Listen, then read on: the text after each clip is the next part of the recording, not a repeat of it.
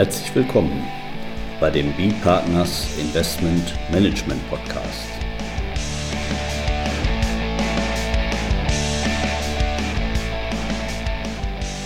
Immer wieder Mittwochs, kurzer Wochenrückblick, was in unserer Beratungspraxis besonders interessant war.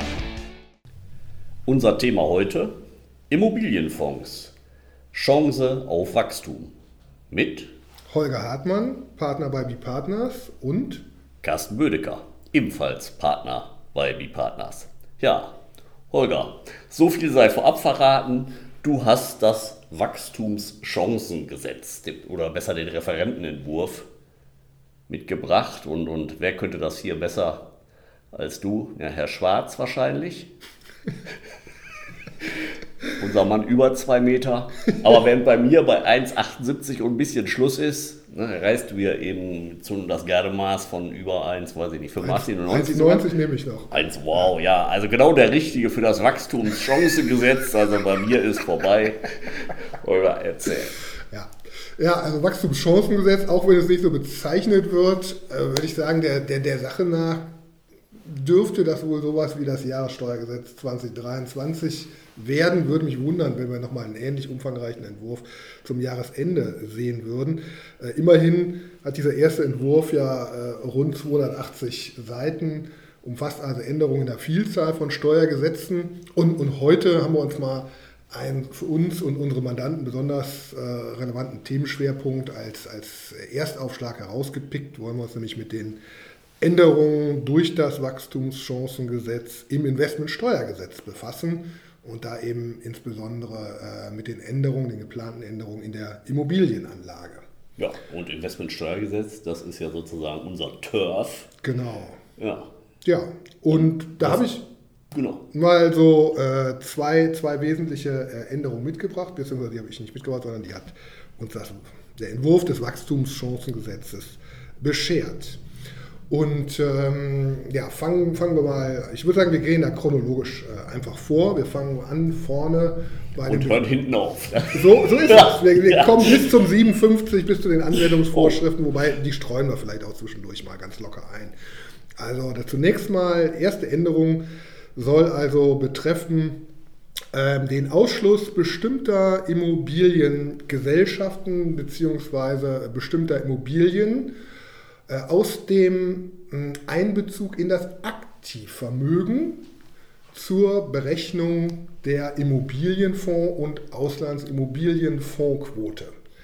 Das ist ja bekanntlich geregelt im, im Paragraphen 2 Absatz 9 und 9a zurzeit noch. Also in Paragraph 2 Absatz 9 ist die Definition des äh, Immobilienfonds und des Auslandsimmobilienfonds in Paragraph 2 Absatz 9a bisher das Aktivvermögen, das rutscht jetzt eine Nummer weiter in, in, in Nummer äh, 2 Absatz 9b und 9 eingefügt wird jetzt der neue Absatz 9a, der eben Immobilien und Immobiliengesellschaften für Zwecke der Berechnung der Immobilienfondsquote und der Auslandsimmobilienfondsquote ähm, nicht mehr als Immobilien anzusetzen erlaubt, wenn die Einkünfte, also V und V-Einkünfte aus diesen Immobilien oder diesen Immobiliengesellschaften oder die Veräußerungsgewinne aus entsprechenden Immobilien oder Immobiliengesellschaften entweder im Staat ihrer Belegenheit keiner Besteuerung unterliegen oder zu mehr als 50 Prozent steuerbefreit sind. Okay.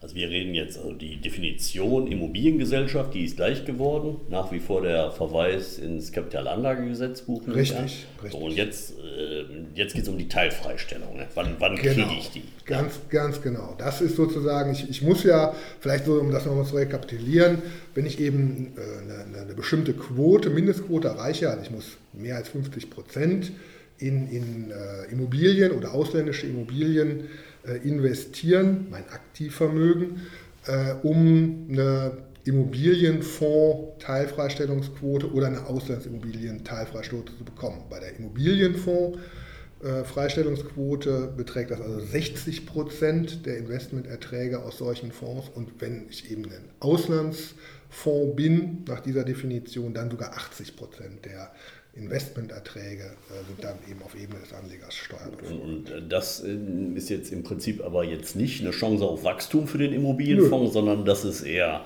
äh, ja, hm, vielleicht keine Auswirkung, wenn aber eine Auswirkung, dann jedenfalls eine negative, weil insofern, wenn ich das jetzt richtig verstanden habe, als dass letztlich keine Besteuerung im Ausland entsteht, nehme ich mir erstmal diesen Fall, ja. nicht, dann äh, habe ich auch keine Chance auf die entsprechende Teilfreistellung. Jedenfalls, da, also in, genau, das ist sozusagen der, also der, der Zusammengefasst kann man sozusagen sagen, was man, was man hier erreichen will, ist, dass man sozusagen, dass man nicht bestimmte Assets in der Immobilienanlage, die keiner steuerlichen Vorbelastung unterliegen, äh, mit einbezieht in, in sozusagen die Berechnung der Quote, die dazu führt, dass auf der Ausgangsseite die Erträge steuer äh, teilfreigestellt werden.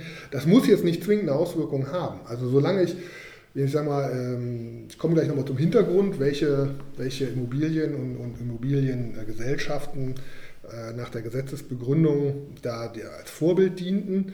Aber ähm, kann durchaus sein, dass dadurch bestimmte Immobiliengesellschaften sozusagen aus meinem Aktivvermögen herausfallen. Wenn ich aber immer noch über den 50 Prozent äh, für das Erreichen der notwendigen Quote bin, dann hat das sozusagen überhaupt keine Auswirkungen auf die Teilfreistellung für diesen nämlichen äh, Investmentfonds.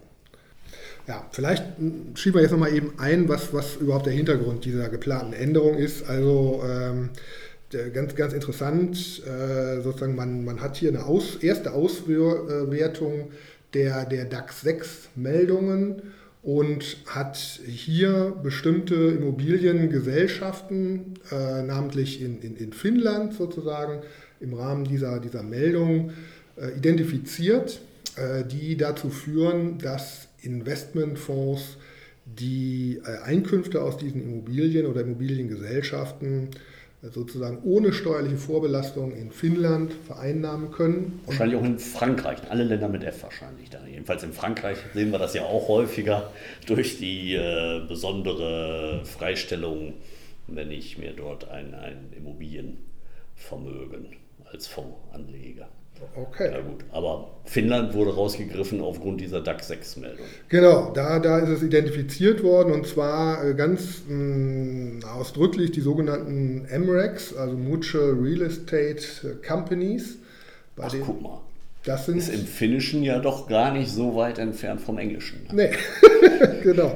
Nee, also da, da, da ist wohl, so habe ich es äh, ähm, mir berichten lassen, die, die Besonderheit, dass, obwohl es sich um eine Aktiengesellschaft handelt, nicht diese, diese Aktiengesellschaft die äh, V&V-Einkünfte vereinnahmt, sondern unmittelbar die äh, Anteilsinhaber dieser finnischen Mutual Real Estate äh, Company.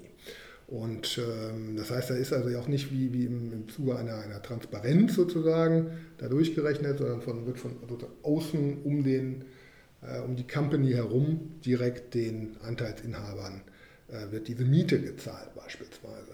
Und da die, auch die ausländischen Investmentfonds nach bestimmten inländischen, finnischen Steuerungsregeln äh, dann persönlich steuerbefreit sein können, wahrscheinlich um da eben eine Gleichbehandlung mit den finnischen Investmentfonds äh, zu erzielen, haben wir dann unter Umständen keine steuerliche Vorbelastung. Und da will, das will eben das Bundesfinanzministerium vermeiden, dass solche Assets, die keiner steuerlichen Vorbelastung unterliegen, gleichwohl einbezogen werden als Zählobjekt für diese, ähm, für diese Quote, die dazu führt, dass wir eben eine entsprechende Immobilienteilfreistellung äh, haben. Gut, kann man also verstehen, aber auch nochmal erhöhten administrativen Aufwand natürlich mit sich bringen, weil muss ich jetzt immer so ein Unterbuchungskonto da führen für diejenigen Immobilien im Ausland ohne steuerliche Vorbelastung.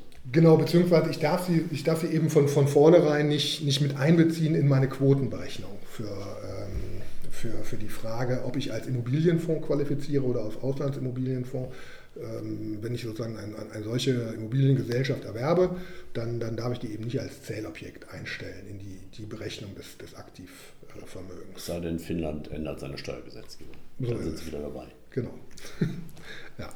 Also das ist erstmal so der, der, der erste interessante Aspekt. Ähm, auch das, die, die zweite äh, Änderung betrifft äh, sozusagen wieder die Immobilienanlage. Äh, Und zwar soll hier äh, für die, für die Fondsanlage sozusagen etwas ähm, nachgeholt werden, was wir in der, in der Direktanlage äh, schon seit, seit einiger Zeit haben. Ich glaube, durch das ja, Steuergesetz 2018 ist das seinerzeit, ein, äh, seinerseits, seinerzeit eingeführt worden.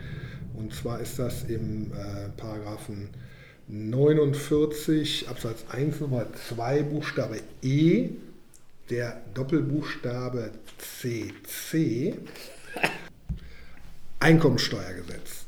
So, das, das Stichwort dazu sind eben ähm, Immobilien Gesellschaften mit überwiegendem Grundbesitzwert. Ja. Also reden wir über, über äh, beschränkte Steuerpflicht, nicht Paragraph 49, deswegen muss ich ebenso auch lachen. Also auf meiner Landkarte bin ich schon leicht verirrt. Also wir reden über die, die ähm, beschränkte Steuerpflicht, die dort eben eingeführt wurde, auch bei der Veräußerung von Anteilen an Gesellschaften, wenn diese Gesellschaften eben überwiegend aus Immobilien bestehen. Genau, ja, genau, der Wert überwiegend aus, aus Immobilien und zwar innerhalb der letzten 365 Tage vor der Veräußerung. Also das ist die Einschränkung, die da eben äh, gemacht wird ähm, im 49 für die beschränkte Steuerpflicht. So. Aber das ist ja schön einfach gehalten, dass wir dann nicht noch eine Variante für Schaltjahre Genau. Ja. Also das ist sicherlich dem Vereinfachungsgedanken geschuldet, hat man sich einfach gesagt, legen wir uns auf 365 Tage, äh, lassen wir, lassen wir 6 Grad sein. ja. Nee, äh, und mh, hm, da gab es bisher sozusagen die Möglichkeit im Investmentsteuergesetz, ähm, da ja da die äh, sonstigen inländischen Einkünfte nach 49 ähm, äh, Absatz 1 Nummer 2 Buchstabe E ausgenommen sind, äh, gab es die Möglichkeit sozusagen, wenn ich so eine ausländische oder inländische Inlandsimmobiliengesellschaft mit überwiegendem Grundbesitzwert veräußerte, ähm, dass die nicht erfasst worden sind als Investmenterträge.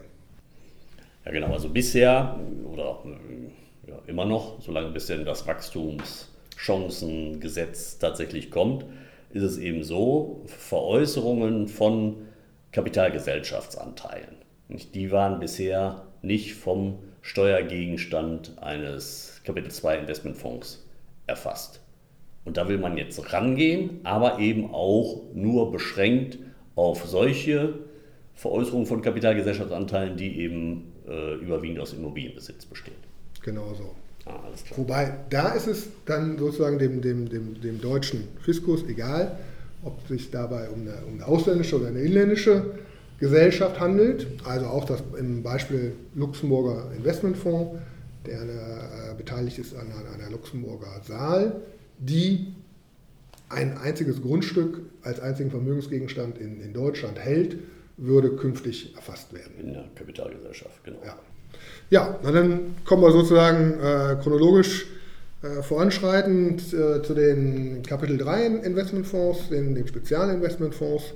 Und äh, auch da soll nochmal eine Erleichterung nachgeschärft werden, die durch das Jahressteuergesetz 2022 eingeführt worden ist. Ähm, im, im, Hinblick auf be, bestimmte äh, Einkünfte von Spezialinvestmentfonds aus, aus Photovoltaik da hatte sich ja sozusagen diese, diese 5%-Grenze äh, ist, ist, da erhöht worden, eben im letzten Jahr Steuergesetz auf, auf 10%. Das hatten wir ja auch schon, schon mehrfach äh, in unseren Mandanteninfos und in dem letzten Podcast dazu auch bemängelt, dass das äh, mitnichten ausreichend ist. Ähm, ja, das, das äh, will man jetzt äh, etwas nachschärfen, indem man diese, diese Grenze jetzt nochmal anhebt von, von 10 auf, auf 20 Prozent. Aber was würdest du sagen, reicht das?